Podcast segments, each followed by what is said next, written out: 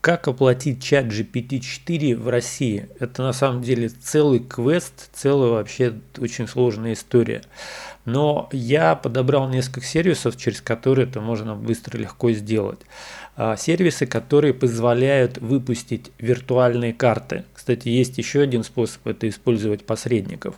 А, виртуальные карты выпускаем через сервис Карди. Здесь достаточно легко просто, но нужен VPN э, США. Второе, One2Pay работает через Telegram достаточно легко, быстро, несложно. Cashnote третий и четвертый People. Вообще я сделал подробный обзор этих сервисов, сравнил проценты, условия и так далее. Подготовил целый гайд по оплате ChatGPT и других сервисов. Ссылочка будет в комментариях, обязательно изучи и оставь свое мнение.